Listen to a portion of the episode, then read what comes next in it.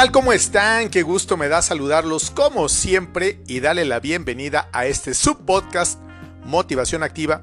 Yo soy Gustavo Goñi y el día de hoy quiero que hablemos acerca de la queja, que está muy relacionado a un post que me gusta mucho a mí, que de pronto nos estamos enviando entre amigos a través de las redes sociales, específicamente el WhatsApp, que es un monito que está aventando algo al suelo como enojado y dice, así no se pinches puede.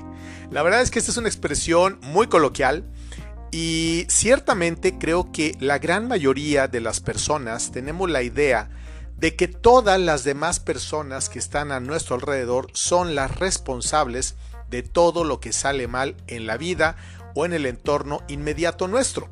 Y la verdad de las cosas es que no es así. En la medida en que cada uno de nosotros acepte la responsabilidad que tiene, el rol que tiene que jugar o con el que tiene que cumplir o por el que tiene que trabajar, llámese en la familia, en el trabajo, en la empresa, en la sociedad, en el grupo de amigos, con los vecinos, con los hijos en los colegios y etcétera, etcétera. Cada uno de nosotros tiene una vida propia que tiene actividades diferentes que la gran mayoría están interrelacionadas con los demás. No es que mis hijos tengan su propio colegio, no es que mi familia tenga su propio club deportivo, no es que mi familia tenga su propio avión privado, aunque hay algunas ocasiones en que sí sucede así, pero digamos que son las menos. Todos tenemos que estar interrelacionados unos con otros y por lo tanto tenemos que aprender a convivir, pero como decía anteriormente, asumir los roles que nos corresponden. No solamente de estar criticando y señalando lo que la gente hace mal o deja de hacer, sino que lo que yo estoy dejando de hacer o que lo que yo estoy haciendo mal.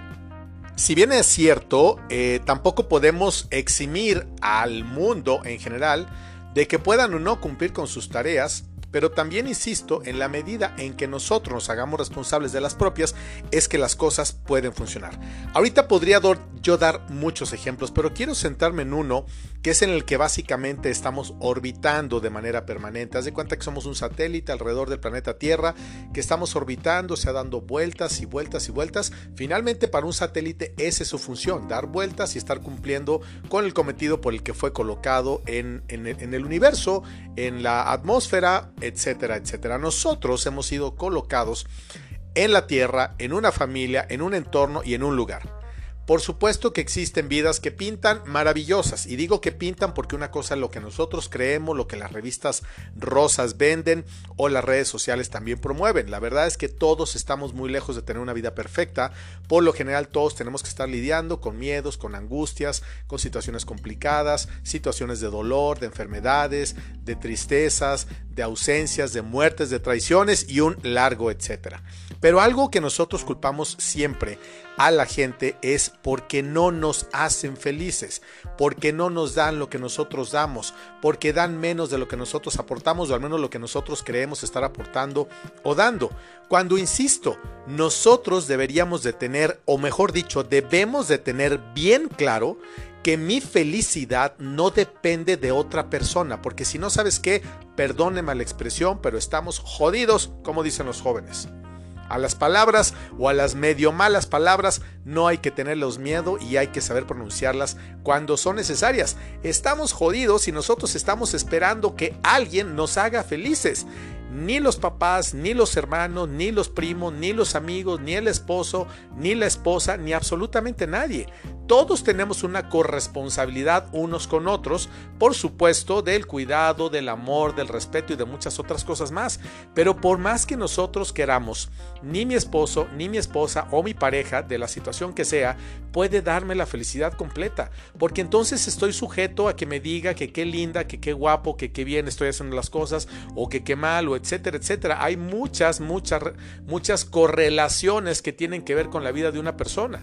Si yo me levanto tarde y llega el Uber tarde, o mi coche no enciende, o el chofer no está, o lo que sea, cualquiera que sea tu entorno, entonces empezamos a culpar que sea el hijo, que sea el maestro, que sea la familia, que sea López Dóriga, que sea no sé quién. O sea, siempre tratamos de encontrar a alguien. Van a decir, ¿por qué mencionar a López Dóriga? Es que ahorita acabo de leer una nota que me interesó. Entonces, tenemos que aprender a diferenciar lo que me hace feliz de lo que debe ser un comportamiento natural y normal. Entender que hay días que son buenos y hay días que son malos. que hay días que así como yo no aguanto a las personas, seguramente las personas tampoco me aguantan a mí.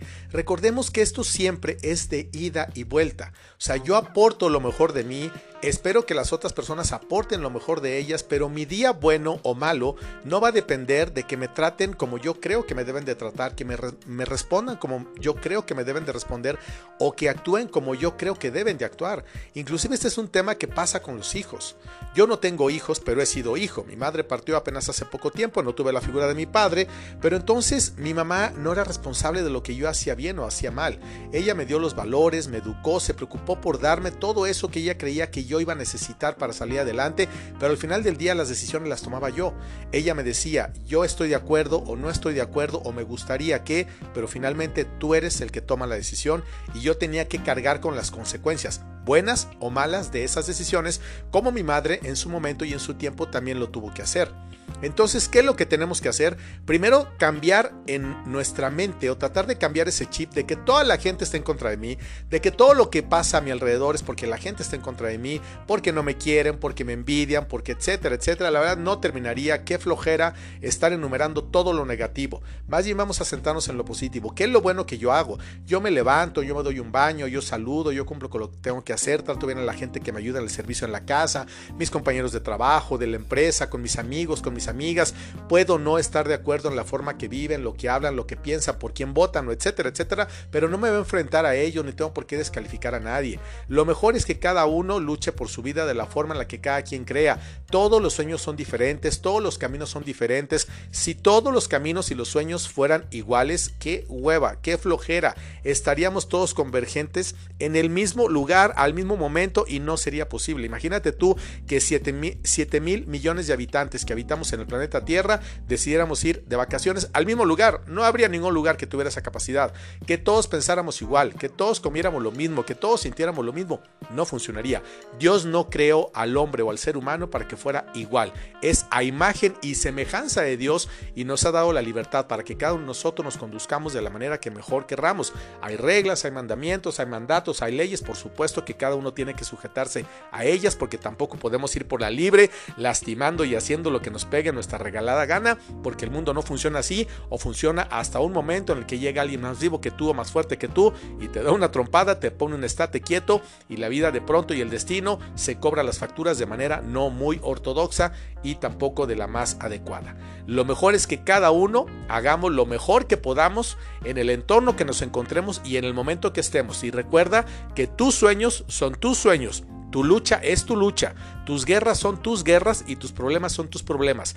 Alguien te puede ayudar o alguien nos puede ayudar, pero nadie está obligado a hacerlo. En un tema de solidaridad humana, de misericordia y de amor, por supuesto que debemos echarnos la mano, pero hay situaciones, circunstancias, momentos, guerras y pleitos que son personales y que cada uno tiene que resolver.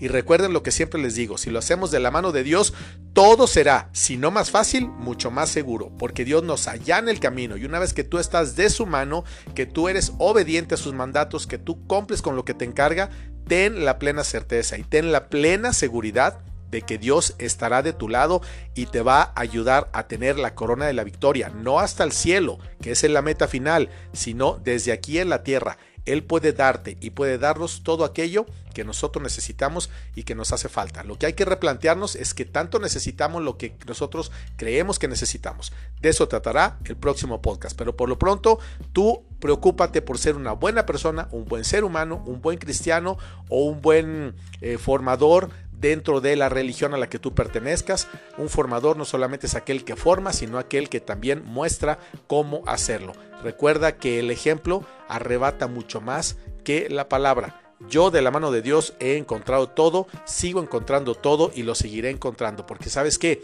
es tan bueno y me ama tanto que hasta mis caprichos me cumple. Paz y bien para todos ustedes siempre.